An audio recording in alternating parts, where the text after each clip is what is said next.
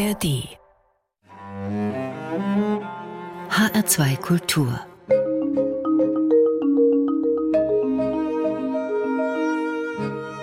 Doppelkopf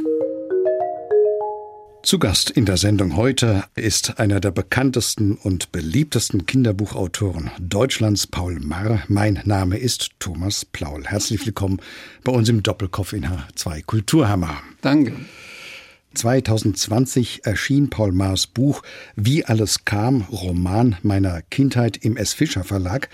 Darin erzählt der 1937 in Schweinfurt geborene Paul Maar nicht die Geschichte seiner Kindheit, sondern viele Geschichten aus seiner Kindheit. Herr Maar, was hat Sie denn bewogen, Ihre eigene Kindheit zum Gegenstand eines Buches zu machen? Das kann ich ganz genau erzählen.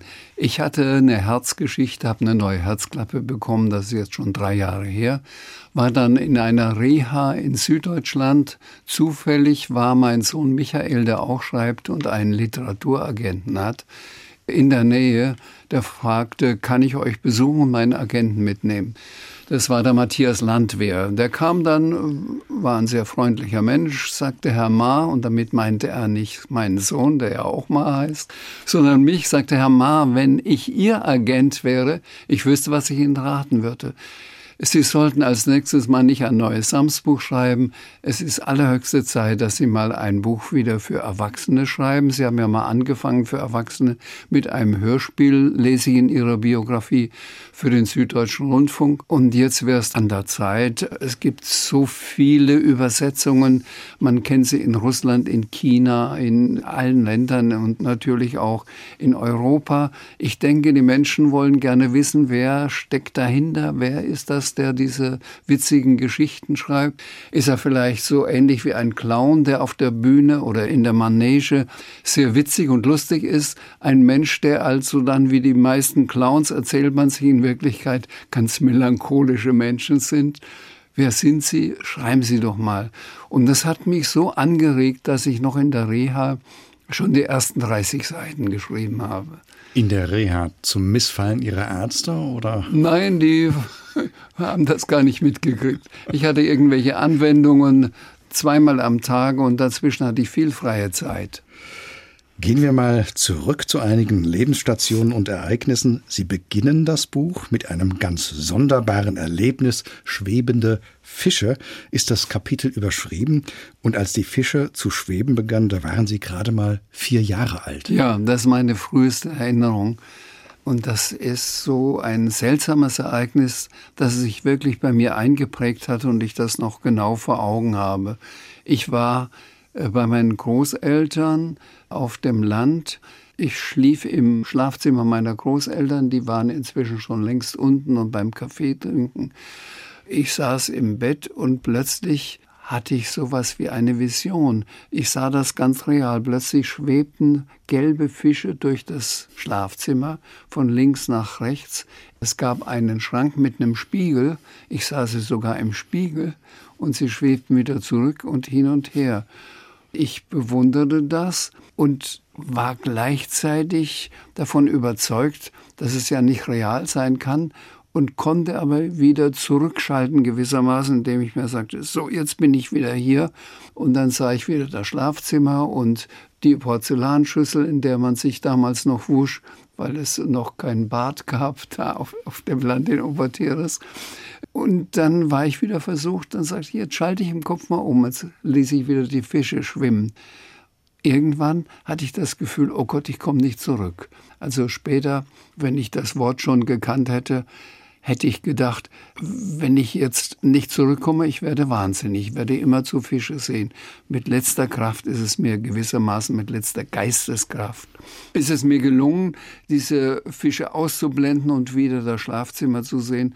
Und ich dachte, oh, das werde ich nie mehr tun, vielleicht komme ich dann nicht mehr zurück.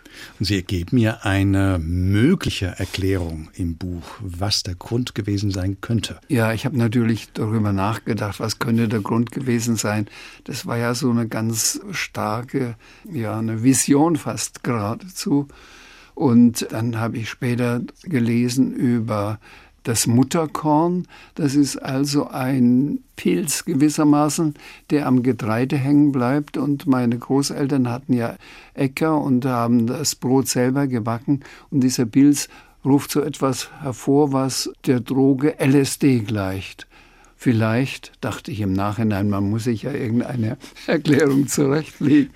Vielleicht dachte ich, habe ich dann also bei meiner Oma irgendein Brot gegessen mit diesem LSD-Pilz. Sie schließen das Kapitel mit einem sehr interessanten Satz. Nie mehr darf ich den Weg in diese andere Welt zulassen.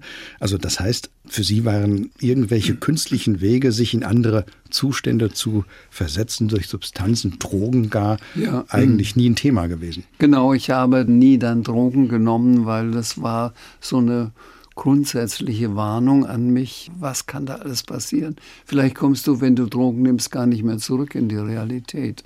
Ja, das musste nicht sein. Es ist ja auch ein Plädoyer für die Fantasie, denn andere Welten haben Sie ja mit Ihren mhm. Büchern eröffnet. Das stimmt. In Ihrem Buch schreiben Sie auch vom frühen Tod Ihrer Mutter, die an den Spätfolgen ihrer Geburt und eines ja Arztfehlers gestorben war. Und es hätte beinahe dazu geführt, dass Sie, wie Sie schreiben, nicht nur mutterlos, sondern auch vaterlos aufgewachsen wären. Wieso denn auch vaterlos? Ja, mein Vater war ein sehr impulsiver Mensch, der auch sehr jähzornig sein konnte. Also das habe ich dann später als Kind am eigenen Leib erlebt. Und der war so empört über die falsche Diagnose des Arztes, der auch noch gesagt hat, damals in der Nazizeit, ach, die deutschen Frauen, die sind inzwischen so verzärtelt. Früher hat eine deutsche Mutter gestillt, ohne dass sie geklagt hat. Und jetzt, wenn es ein bisschen weh tut beim Stillen, dann holt man gleich den Arzt und dann ist er gegangen und hat gesagt, sie sollen nicht so verzärtelt sein, ohne sie zu untersuchen. Sie hatte aber eine Brustentzündung, an der sie dann gestorben ist. Und mein Vater, der also sehr impulsiv war, der hatte so eine Wut und so einen Zorn, dass er tatsächlich vorhatte, wie er mir später erzählt hat, den Arzt zu erschießen. Es ist Gott sei Dank nicht gelungen. nicht leider. Beim Tod ihrer Mutter waren sie sieben Wochen alt gewesen. Ihr ja. Vater hat erneut geheiratet und sie hatten aber ein sehr liebevolles Verhältnis zu ihrer Stiefmutter. Ja. Genau, ganz anders, Sie haben es eben schon angedeutet, war Ihr Verhältnis zu Ihrem Vater gewesen. Sie schreiben in Ihrem Buch, wie alles kam, dass Sie den Vater Ihrer frühen Kindheit als ausgeglichenen, unternehmungslustigen, fröhlichen Menschen in Erinnerung hätten der dann aber zu einem Vater geworden sei, der sie schlug mit einem Gummischlauch auch, der ihnen Angst machte, und das sei geschehen, als er, wie Sie das formulieren, verbittert als König ohne Land im dörflichen Exil ausharren musste. Was ja. ist damit gemeint? Was ist damit gemeint? Also mein Vater hatte ja eigentlich, bevor er zur Marine musste, schon ein Malergeschäft aufgebaut. Er hatte sich Maschinen angeschafft nun kam er nach langer Kriegsgefangenschaft zurück, war traumatisiert aus Gefangenschaft und Krieg und musste feststellen, dass ihm in der unmittelbaren Nachkriegszeit die Deutschen alles geklaut haben. Also man hat den Zaun aufgeschnitten, wo er seine Gerüststangen gelagert hatte, die hat man wahrscheinlich verschürt in der damaligen Zeit, weil es nichts zu heizen gab. Die Leitern waren weg, selbst die Mörtelmaschine hat man geklaut. Und er war also gewissermaßen ein König ohne Land. Er durfte nicht oder er konnte nicht in unser Elternhaus in Schweinfurt in der Schützenstraße, weil da inzwischen eine Familie eingezogen war, deren Haus durch Bomben zerstört war. Und da meine Mutter damals mit mir und meiner Oma zurückgegangen ist aufs Land, stand das Haus tatsächlich eine Zeit lang leer. Und dann hat man natürlich gesagt, ja, also es gibt so viele Bombenopfer oder Familien, deren Häuser zerstört ist, da kann ja kein Haus leer stehen und hat man eine andere Familie einfach einquartiert. Die hätte sich dann in der Nachkriegszeit eigentlich darum bemühen müssen, eine neue Wohnung zu finden, eine andere. Das haben sie aber gerne unterlassen und blieben und blieben und blieben. Und er musste also bei seinen Schwiegereltern auf dem Land ausharren, bis er es endlich erreicht hat, dass er wieder sein Haus benutzen durfte und sein Geschäft aufbauen konnte. König oder Land. Ja. Jetzt verwenden Sie in Ihrem Buch die Wendung, dass Ihr Vater einen langen Schatten auf Sie geworfen hätte. Wie sah denn dieser Schatten konkret aus? Naja, ich musste lernen als Jugendlicher, da mein Vater, wie gesagt, sehr aufbrausend war und wenn er frustriert von einer Baustelle zurückkam, weil irgendetwas nicht geklappt hat, dann wusste ich genau, ein unvorsichtiges Wort oder irgendeine eine Geste oder eine Bewegung und ich bekomme eine Ohrfeige. Also habe ich gelernt, möglichst unauffällig in der Ecke zu sein. Ich habe es mal genannt, am besten mit der Tapete zu verschmelzen, damit man mich nicht sieht, damit sein Zorn sich nicht auf mich lenkt. Leider hat es dann oft meine Mutter abgekriegt, dass er sie angeschrien hat wegen einer Kleinigkeit und sie geweint hat, was bei mir großes Mitleid ausgelöst hat. Und wie und ja, wann ist es Ihnen denn gelungen, in Ihrer Selbstwahrnehmung aus diesem Schatten herauszutreten? Naja, schon ein bisschen nach dem Abitur. Ein Tag nach dem Abitur habe ich das Elternhaus verlassen, bin nach München, habe versucht, dort an der Kunstakademie die Prüfung zu bestehen, habe aber gleichzeitig auch in Stuttgart, weil ich nicht genau wusste, wer mich nimmt, an der dortigen Kunstakademie die Prüfung bestanden. In Stuttgart hat man mir noch eine Stunde später nach der Prüfung, nach den Aufgaben gesagt, ich bin angenommen. In München hieß es, schauen Sie mal in acht oder zehn Tagen am schwarzen Brett nach. Da stehen dann diejenigen, die aufgenommen sind. Da stand aber leider mein Name nicht drauf. Deswegen bin ich reumütig, habe ich in Stuttgart angerufen, sagte, ähm, behauptet, ich sei äh, erkältet gewesen, deswegen hätte ich da nicht antreten können und äh, sagte, ob das immer noch gilt, meine Aufnahmeprüfung. Ja, natürlich, wenn Sie gleich kommen. Und deswegen habe ich dann in Stuttgart an der Kunstakademie studiert. Und das heißt, Ihr geografischer Wechsel, der hat Sie sozusagen dann auch Nach, von Ihrem Vater emanzipiert, in genau, Anführungszeichen. Genau, ja. In einem Interview haben Sie einmal davon gesprochen, dass Kinderbuchautorinnen und Autoren entweder eine sonnige oder extreme Kindheit gehabt hätten und dass Sie sich zu der zweiten Gruppe zählen würden. So gesehen hat die Erfahrung Ihres Vaters als Schreckensmann, wie Sie ihn im Buch einmal bezeichnen, den späteren Kinderbuchautoren Paul Maar hervorgebracht oder zumindest mit hervorgebracht. Wie würden Sie denn heute diesen Zusammenhang beschreiben zwischen Ihrer Kindheit und Ihrem Wirken als Kinderbuchautor? Dieses Extrem, was ich beschrieben habe, da habe ich sogar eher an Janosch gedacht, mit seiner extrem schwierigen Kindheit, der sogar, wie er mir erzählt hat, mit Ketten geschlagen worden ist. Bei mir war es ja nur noch ein Stück Gartenschlauch. war etwas elastischer. Ja.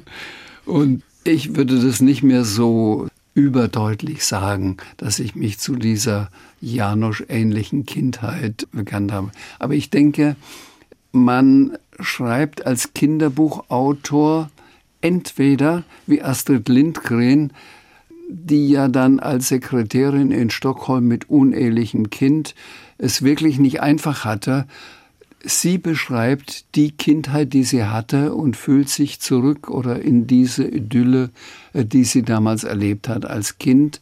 Oder aber, wie bei Janosch oder wie bei mir, man erschreibt sich diese ideale, schöne Kindheit, die man so nicht genau gehabt hat. Sie hören den Doppelkopf in H2 Kultur. Heute zu Gast Paul Maar, der zu den bekanntesten, beliebtesten und erfolgreichsten deutschen Kinderbuchautoren zählt und darüber hinaus auch viele Theaterstücke für Kinder und noch vieles andere verfasst hat, auch Bücher illustriert hat. Ihr Werkhammer ist sehr umfangreich und auch vielfältig. Ich glaube, es sind mittlerweile einiges über 50 Titel, die da zusammenkommen. Gibt es Paul Maar Bücher eigentlich auch schon als E-Books? Ja, Durchaus. Ich frage deshalb, weil sie ganz sicher als Taschenbücher existieren, als Paperbacks. Und das führt uns direkt zu Ihrem ja. ersten Musikwunsch, Herr Ma. Paperback Writer von den Beatles, als dieser Song erschienen ist 1966. Da waren Sie knapp 30 Jahre alt. Das ist ja so das richtige Alter, um Beatles-Fan zu sein. So, waren Sie das auch? War ich auch, ja, genau.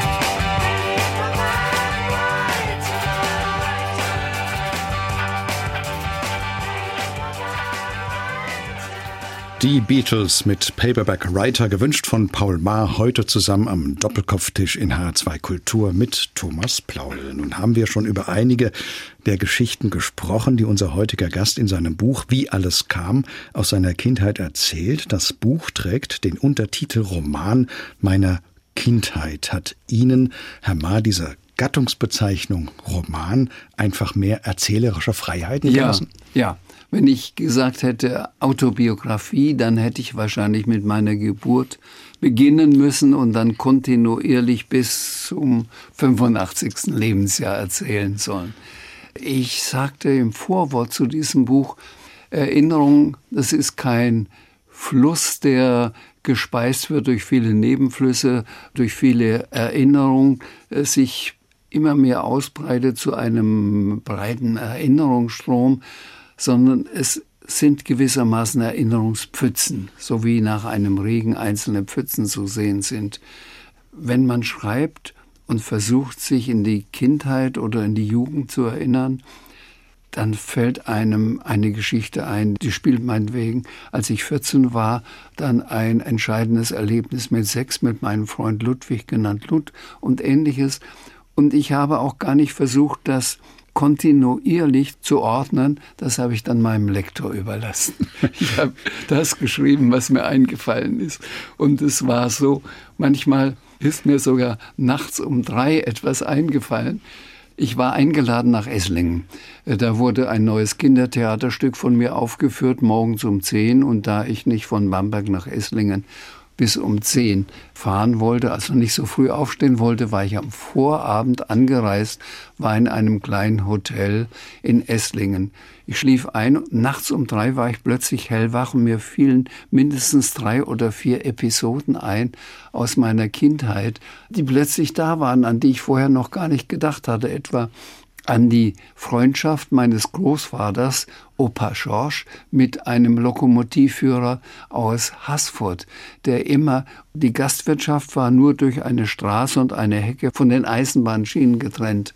Und immer wenn also die Lok vorbeifuhr, der Zug vorbeifuhr und mein Großvater vor dem Haus stand, dann zog wohl der Lokomotivführer irgendeinen Hebel oder eine Schnur und es gab zwei Pfiffe, so und das fiel mir ein. Und jetzt war ich nachts in diesem Hotel. Ich hatte natürlich nichts zu schreiben. Ja. Und dann habe ich mir einfach erlaubt, von dem Hotelprospekt die letzten zwei Seiten, die gelocht waren, herauszunehmen aus dem Hotelprospekt. Sie waren auf Englisch. Ich dachte, in dieses kleine Esslingen kommen sowieso nicht so viele Engländer oder Amerikaner und habe die ganze Rückseite vollgeschrieben. Ja. Dummerweise kam irgendwann, jetzt als das Buch herausgekommen war, ein Journalist von der Süddeutschen Zeitung und ich habe ihm diese Episode erzählt, um zu zeigen, wie die einzelnen Einflüsse zusammengeflossen sind, bis dieses Buch entstand. Und er sagte, stimmt das? Ich sagte, ja, ich kann Ihnen die Seiten sogar noch zeigen. Ja, die hatte ich in der Schublade, weil ich meine handschriftlichen Entwürfe aufgehoben habe. Ich dachte, vielleicht interessiert es später mal einen Literaturwissenschaftler, denn wenn man mit Computer schreibt, sind ja alle Verbesserungen, alle Änderungen weg. Also habe ich diese handschriftliche, die beiden Seiten aufgehoben und dummerweise, wie gesagt, habe ich es ihm gezeigt. Er hat es auch noch fotografiert und es stand dann in der Süddeutschen Zeitung Magazin und da stand oben drüber noch Hotel am Schellstor.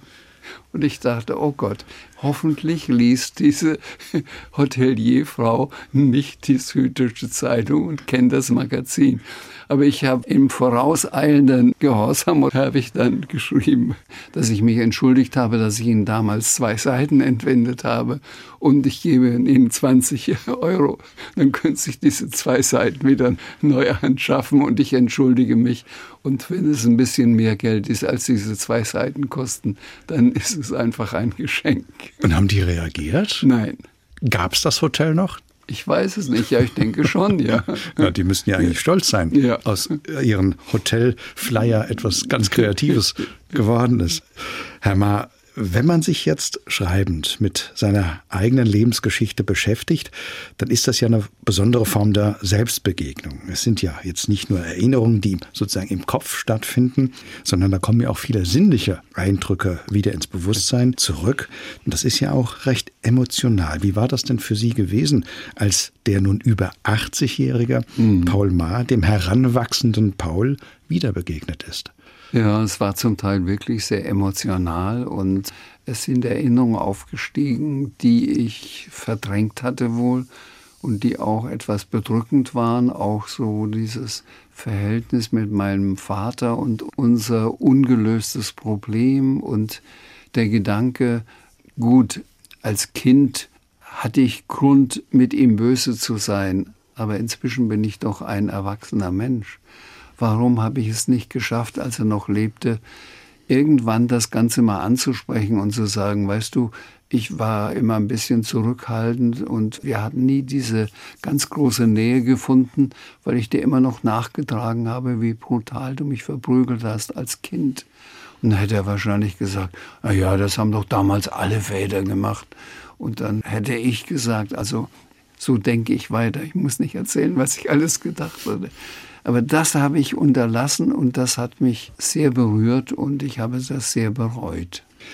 Sie erzählen in Ihrem Buch auch von einem Herrn Wenner, einem Angestellten in dem Unternehmen Ihres Vaters. Und dieser Herr Wenner war, wie Sie schreiben, schüchtern, still, fast kontaktgestört. Für Sie und Ihr Leben spielt dieser reale Herr Wenner allerdings eine große Rolle. Sie schreiben ja auch gleich aus zwei Gründen. Ja, Dazu kann ich erzählen, ich hatte im letzten Jahr trotz Corona eine Lesung in der Nähe von Schweinfurt in Gochsheim. Und da kam ein Mann, so etwa 50-jährig, auf mich zu und hat mir meinen Erstling, der tätowierte Hund, vorgelegt und sagte, schauen Sie, da haben Sie damals äh, 1968 schon unterschrieben und einen kleinen Hund gemalt. Und da sagte ich, wie kommen Sie an dieses Buch? Sagte er, das haben Sie meinem Vater geschenkt, Herrn Wenner. Das ist unglaublich, ja. Und dann sagte ich, wissen Sie, dass Ihr Vater das Vorbild war für den Herrn Taschenbier? Nee, das muss ich gleich meiner Frau erzählen. Ja, es war tatsächlich so. Ich habe ihn als Kind gesehen.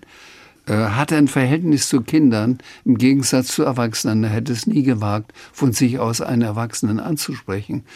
Aber er war es, der mich beiseite genommen hat und gesagt hat, du Paul, ich habe deine letzten Bilder gesehen, die du gemalt hast und deine Holzschnitte. Du darfst nicht das Geschäft deines Vaters übernehmen, das soll dein Bruder machen, der ist sowieso handwerklich besser begabt als du. Du musst unbedingt auf die Kunstakademie. Ich habe seinen Rat befolgt und war dann Kunststudent es ist praktisch Herrn Wenner auch mit zu verdanken, dass Sie dann auf die Kunstakademie gegangen sind. Ein bisschen sind. schon, ja. Ein bisschen schon. Und er hat Sie inspiriert. Alle die, die das Sams kennen, und da sind wir jetzt nun, Herr Taschenbier, das ist sozusagen die Inspiration gewesen für ja. diese Figur. Herr Taschenbier, das Sams ist einer der bekanntesten Figuren in der deutschen Kinderbuchwelt. Im ersten Sams-Band 1973, eine Woche voller Sams-Tage, kommt ihre Figur eben Herr Taschenbier an einem Samstag zu diesem sonderbaren Sams, diesem kleinen frechen Wesen mit rotem Strubbelkopf und blauen Wunschpunkten im Gesicht, das Würstchen und chaotische Zustände liebt, gerne in Reimen spricht und für allerlei Trubel im Leben des schüchternen Herrn Taschenbier sorgt. Der will das Sams zuerst loswerden, was ihm aber nicht gelingt. Das Sams kommt zu ihm zurück und ist nun schon elf Bücher lang in ja. seinem Leben. Ja, und irgendwie, Herr Maar, kommt das Sams auch immer wieder zu Ihnen zurück. Mittlerweile sind es ja elf Bände. Ja. Nun habe ich mal gelesen, dass Sie gar nicht so gerne über das Sams sprechen würden. Liegt es daran, dass man den äußerst vielfältigen Kinderbuch- und Buch- sowie Drehbuch- und Theaterautor und Illustrator und Zeichner Paul Maar zu sehr auf diese Figur reduziert? Ja, auf der einen Seite kann ich mich natürlich nicht beschweren. Denn der Erfolg der Sams-Bücher auch in, es ist, glaube ich, in mindestens 20 oder 30 Sprachen übersetzt, der hat mir ein Leben beschert, wo ich mir keine Sorge machen muss um meine Lebensumstände, um die Miete oder und so weiter. Das ist das eine. Dafür danke ich dem Sams.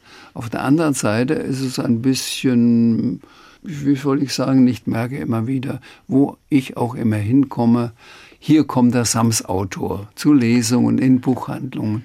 Und dann erlaube ich mir oft zu sagen, stimmt, ich bin der Sams-Autor, aber ich habe auch noch 60 andere Bücher geschrieben.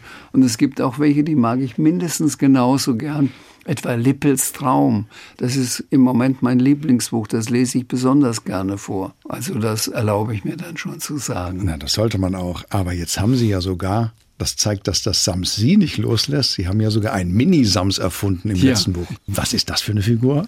Das ist eine ganz liebenswerte Figur. Das ist gewissermaßen ein Babysams, hat immer einen Daumen im Mund, nimmt ihn ab und zu raus und sagt, ich hätte da mal eine Frage. Das ist immer so seine Standart, Eröffnung eines Gesprächs. Und das habe ich so lieb gewonnen, dass das neue Sams-Buch, das ich gerade schreibe, den Titel hat Das Mini-Sams ist weg. Es wird da die Hauptperson sein. Das Sams, ist das eine Figur, Herr Mahr, die Sie selbst gerne gelesen hätten als Kind? Ich denke schon. Ja. Man schreibt sicher die Bücher, die man als Kind gerne gelesen hätte. Was mich zu der Frage führt, was waren denn Ihre Lieblingsbücher gewesen, als Sie Kind und Jugendlicher waren? Hm, das ist schwierig zu beantworten, denn äh, mein Vater war ein fleißiger Handwerksmeister. Wenn er mich mit einem Buch, was selten vorkam, im Sessel oder auf dem Stuhl sitzen sah, dann nahm er mir das Buch weg und sagte, schau mal, hier ist eine weiße Wand. Wenn ich die jetzt streiche, brauche ich eine halbe Stunde und dann ist sie noch weißer und schöner. Und dann kann ich sagen, hier, das habe ich geschaffen. Du sitzt jetzt eine halbe Stunde im Sessel und liest und wenn ich dich frage, was hast du geschaffen? Nichts. Du hast die Zeit verschwendet. Geh mal in den Hof, hier ist der Besen, kehr mal das Laub weg. Sie haben ja selbst mittlerweile drei erwachsene Kinder. Haben Sie Ihren Kindern früher Ihre Geschichten wenn Sie noch im Entstehen waren zum Beispiel, vorgelesen oder vorgestellt? Nicht vorgelesen, aber manchmal erzählt. Wobei mein Sohn Michael, vielleicht auch weil er der Älteste war, am aufmerksamsten zugehört hatte und die besten Vorschläge gemacht hat. Er schreibt ja auch, auch meine jüngste Tochter Anne schreibt. Ich glaube nicht, dass das die Gene sind oder Vererbung, sondern wenn man erlebt, dass am Frühstückstisch schon gesprochen wird über Literatur und man Literatur schreiben als Handwerk begreift, wenn ich dem Michael sage oder meinen Kindern, schau mal, ich überlege gerade, soll ich diese Geschichte in der Ich- und in der Er-Form, so habe ich es Ihnen gesagt, schreiben. Also etwa, Hans wachte auf und ging auf die Straße und dort traf er seinen Freund Ludwig. Oder ich wachte auf, ging auf die Straße und traf dort meinen Freund Ludwig. Was findet ihr besser? Ja, natürlich die Ich-Form. Sagte, ja, das sagt er jetzt. Aber ich will auch erzählen, was gleichzeitig, während er seinen Freund Ludwig trifft, sich im Nachbarhaus getan wird, wo schon ein anderes Kind auf Rache sind, weil dieser Ich-Erzähler ihm irgendetwas angetan hat, unwissentlich. Das kann ich natürlich nicht, wenn ich in der Ich-Form erzähle. Dann kann ich ja nicht plötzlich aus der Ich-Form. Ja, das stimmt. Vielleicht, dann überlegt man, vielleicht könnte der Ich-Erzähler erzählen und gestern traf ich dann den anderen und gewissermaßen das, was schon geschehen ist, was ich erzählen wollte, dem Ich erzähle in den Mund lege. Also so hat man darüber diskutiert und ich glaube, das hat auch dazu geführt, dass er später mal auch Autor geworden ist. Und auch Literaturkritiker und Literatur, ja. genau, das passt ja also diese sozusagen literarischen Gespräche ja. am Frühstückstisch. Ihre Frau Nele, die Sie ja schon zu Gymnasialzeiten kennengelernt haben, ist eine Psychologin und selbst als Jugendbuchautorin hervorgetreten. Gemeinsam haben Sie Kinderbücher übersetzt. Aber haben Sie mit Ihrer Frau auch an Ihren eigenen Büchern zusammengearbeitet, zum Beispiel indem Sie mit ihr die Bücher unter psychologischen Gesichtspunkten diskutiert haben? Nein, eigentlich nicht. Also wenn ich schreibe, dann bin ich wie eine Mimose. Ich darf nicht angesprochen werden. Wenn einer nach 20 Seiten das Manuskript liest und sagt, finde ich sehr gut, aber da hinten ist es ein bisschen langweilig auf der 15., 16. Seite, dann führt das bestimmt dazu, dass ich erst mal drei Tage Schreibhemmungen habe. Also ich muss erst mein Manuskript abgeschlossen haben, Ende darunter geschrieben haben, dann kann ich es weitergeben und kann auf ein Echo warten. Und habe auch meinem Sohn Michael gesagt, er darf ganz streng und nicht unter dem Vater-Sohn-Gesichtspunkt urteilen. Er soll einen Rotstift nehmen, alles, was ihm nicht gefällt, an der Seite anstreichen. Das war bei meiner Frau nicht so sehr der Fall. Nun hat Nele Maar 1989 den Deutschen Jugendliteraturpreis erhalten, mit dem ja heute, muss man sagen, Bilderbuch-Klassiker Papa wohnt jetzt in der Heinrichstraße. Da geht es um Eltern, die sich scheiden lassen und was das für ein Kind bedeutet. Und dieses Buch haben Sie zu einem Theaterstück umgeschrieben. Und mit diesem Theaterstück hat auch Ihr zweiter Musikwunsch zu tun. Genau. Dazu muss ich sagen, dass das Bilderbuch eigentlich auch ich geschrieben habe. Also wenn, es gibt, ja so ein, es gibt ja so ein Computerprogramm, wo man zum Beispiel, wenn man nicht weiß, ist ein äh, Drama von Shakespeare oder von Johnson, dann kann man das eingeben und das sieht dann so bestimmte Wort- und Satzkonstruktionen, die typisch sind für einen Autor. Also wenn man das machen würde bei Papa wohnt jetzt in der Heinrichstraße, dann würde man sagen, typisch Ma. Aber meine Frau hat mich beraten, sagte, es muss drin sein, dass man dem Kind sagt, du bist nicht schuld, wenn sich die Eltern streiten, dass gesagt wird, die Eltern sollen das Kind nicht, wie soll ich sagen, gegeneinander ausspielen. Es darf seinen Papa und seine Mama gleichermaßen besuchen. Also sie hat mir ganz viele Tipps gegeben, was unbedingt in diesem Buch sein muss. Und das habe ich dann auch verwirklicht und in schriftliche Form gebracht, ja. Und deswegen war es mir auch leicht daraus, ein Theaterstück zu machen. Die Hauptperson war dann, weil wir eine etwas nicht kleinwüchsige, aber nicht sehr große Schauspielerin hatten, die das Kind spielt, war das nicht wie im Buch ein Bernd, sondern ich habe das einfach zu einer Lisa gemacht und als Begleitmittel, die zu diesem Theaterstück, Papa wohnt jetzt in der Heinrichstraße, habe ich der Lisa zuliebe immer im Hintergrund spielen lassen in den Umbaupausen Sad Lisa, also arme Lisa.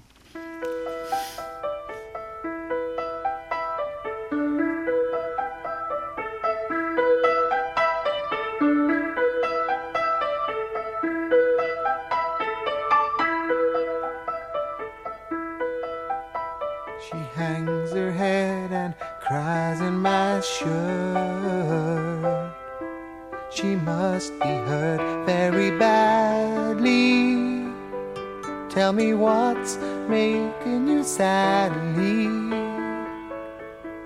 Open your door, don't hide in the dark. You're lost in the dark, you can trust me. Cause you know that's how it must be. Lisa, Lisa, sad Lisa, Lisa.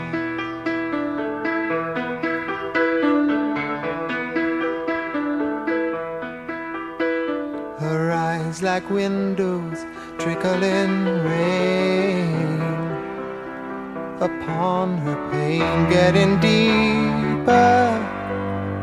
Though my love wants to relieve her, she walks alone from wall to wall, lost in a hall. She can't hear me, though I know she likes to be near me. Lisa, sad Lisa, Lisa.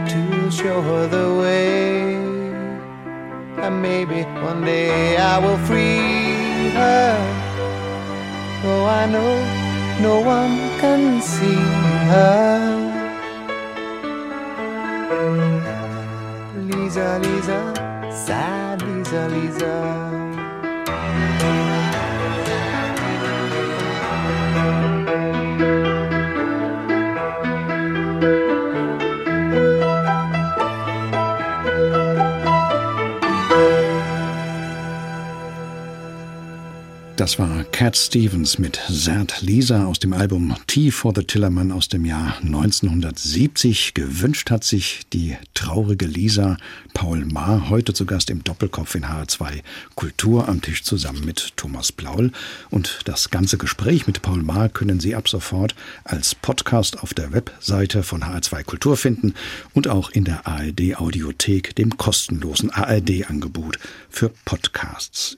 In Ihrem autobiografischen Buch Wie alles kam erzählen Sie einmal so schön, da waren Sie noch ein kleines Kind, von den Geheimnissen der Erwachsenen, zu denen natürlich auch die Zeit gehört. Die ja. Uhr zu Hause sei ihnen immer ein Rätsel gewesen, schreiben sie, weil sie die Zeiger auf der Uhr nie in Bewegung gesehen hätten. Der kleine Paul beobachtet die Uhr dann sehr genau und entdeckt, dass die Zeiger sich doch bewegen und die Zeit tatsächlich vergeht.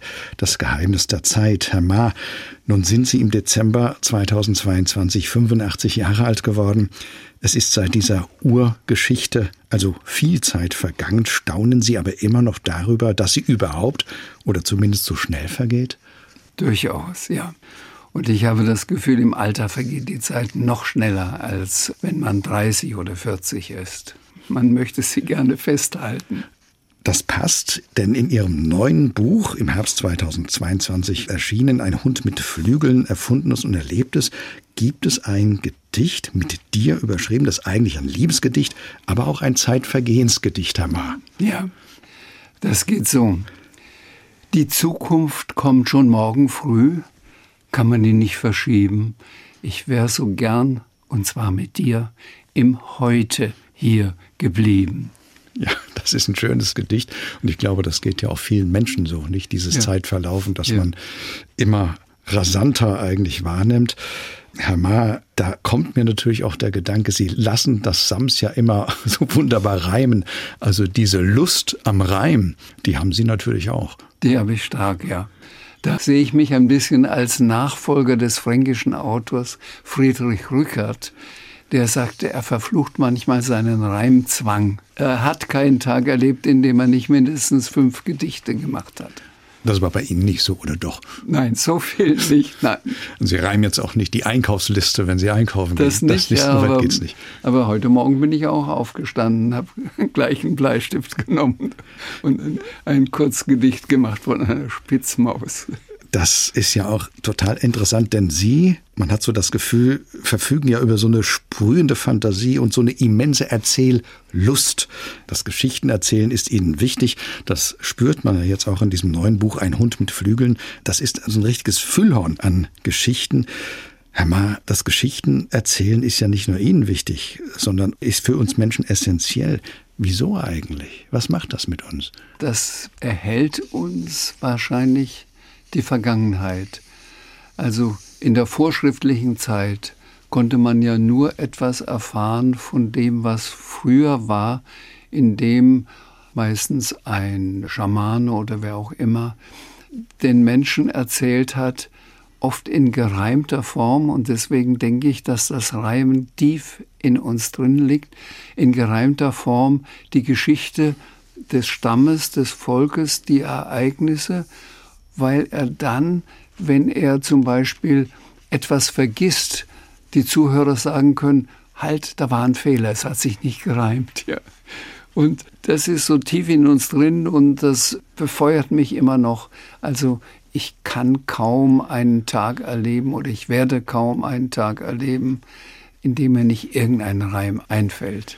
Jetzt leben wir ja in einer Zeit, in der Bücher, die Kinder und Jugendliche zur Hand nehmen und die schon ein paar Jahrzehnte und mehr auf dem Buchrücken haben, dass diese Bücher nicht mehr 100 Prozent die Bücher sind, die ihre Autorinnen und Autoren verfasst haben. Gemeint ist das sehr kontrovers diskutierte Thema der Eingriffe in und Veränderungen an Kinder- und Jugendbüchern, weil deren Inhalte und Sprache heute als anstößig, als nicht political correct gesehen werden. Astrid Lindgrens, Pippi Langstrumpf, Karl Mays, Winnetou, die Bücher von Roald Dahl, es gibt ja viele Beispiele mehr.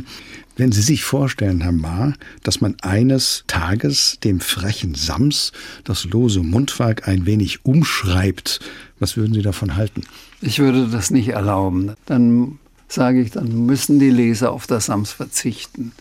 Also generell sind diese Eingriffe eigentlich nicht zulässig oder gibt es da Möglichkeiten? Gibt, ja, nein, es gibt Unterschiede. Es gibt Variationen, Abstufungen. Also man muss nicht unbedingt das N-Wort, den N-König bei Astrid Lindgren schreiben und kann einfach daraus einen Südseekönig machen.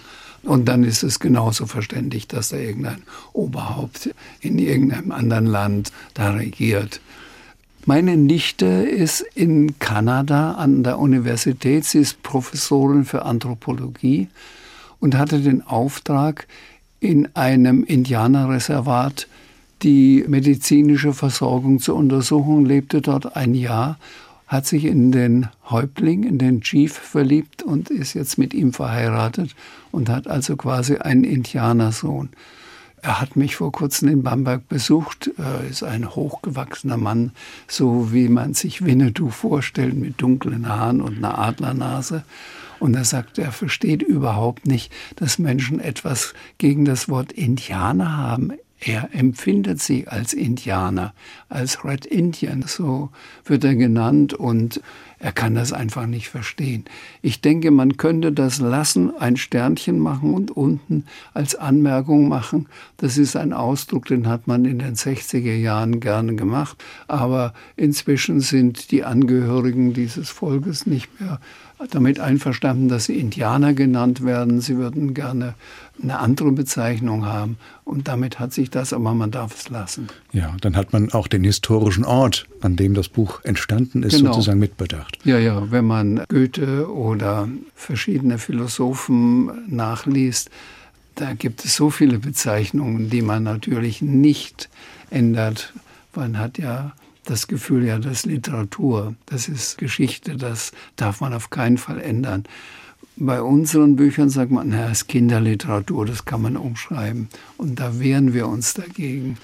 Wir meine ich, weil Christine Nöstlinger mal einen sehr guten Artikel darüber geschrieben hat und sagte, entweder man empfindet Kinderliteratur als Literatur und dann muss man das anerkennen, was die Autoren sich dabei gedacht oder geschrieben haben, oder man sagt, das ist ja eigentlich nur ein pädagogisches Lehrwerk, dass die Kinder was lernen sollen oder was auch immer, dann kann man das auch bleiben lassen. Springen wir zum Schluss von der Welt der Bücher in die der Fotografie. Sie waren auch mal als Fotograf tätig gewesen und haben für ECM fotografiert, das Musiklabel aus München, das 1969 von Manfred Eicher, Manfred Schäffner und Karl Egger gegründet worden ist. ECM steht für Edition of Contemporary Music. Wie sind Sie denn zu dieser Tätigkeit gekommen? Eigentlich durch eine Studentenkollegin, eine Freundin, Barbara Wojersch, die seit 20 Jahren schon die Plattenumschläge gestaltet. Durch sie kam ich dann mit den ganzen Jazzmusikern in Kontakt. Die waren dann meistens von Manfred Eicher eingeladen in das Tonstudio Bauer in der Nähe von Stuttgart. Und in den Pausen kamen sie dann immer zu mir. Wir haben zusammen in unserer Wohnung gesessen, Kaffee getrunken und so habe ich also Jan Garbarek, äh, Keith Jarrett, Jack DeJohnette, Steve Swallow, Massini, das fallen mir immer mehr ein. Die habe ich alle damals sehr bekannten äh, Musiker kennengelernt, die waren bei mir zu Gast. Und ich habe die auch fotografiert, weil ich ein begeisterter Fotograf war. Den einen, nämlich Jan Gabarek, den hören wir nun zusammen mit seinen Mitmusikern Rainer Prünninghaus, Ebert Weber und Manu Katché. The Creek heißt das Stück. Es stammt aus dem 1995 erschienenen Album Visible World und damit geht der Doppelkopf in HR2 Kultur heute zu Ende. Vielen Dank an meinen Gast Paul Maar. Danke. Es, es verabschiedet sich Thomas Blaul. Da will ich noch äh, dazu eine Anmerkung machen zu The Creek. Ich finde, dass diese Melodie, obwohl es unter dem Label Jazz läuft, etwas Volksliedhaftes hat, zumindest am Anfang. Und ich denke, es könnte auch Menschen begeistern oder sie könnten es gut finden, wenn sie sonst mit Jazz nicht viel am Hut haben. Also so eine Art Einstieg auch in Ein Einstieg in die Jazzwelt könnte das sein.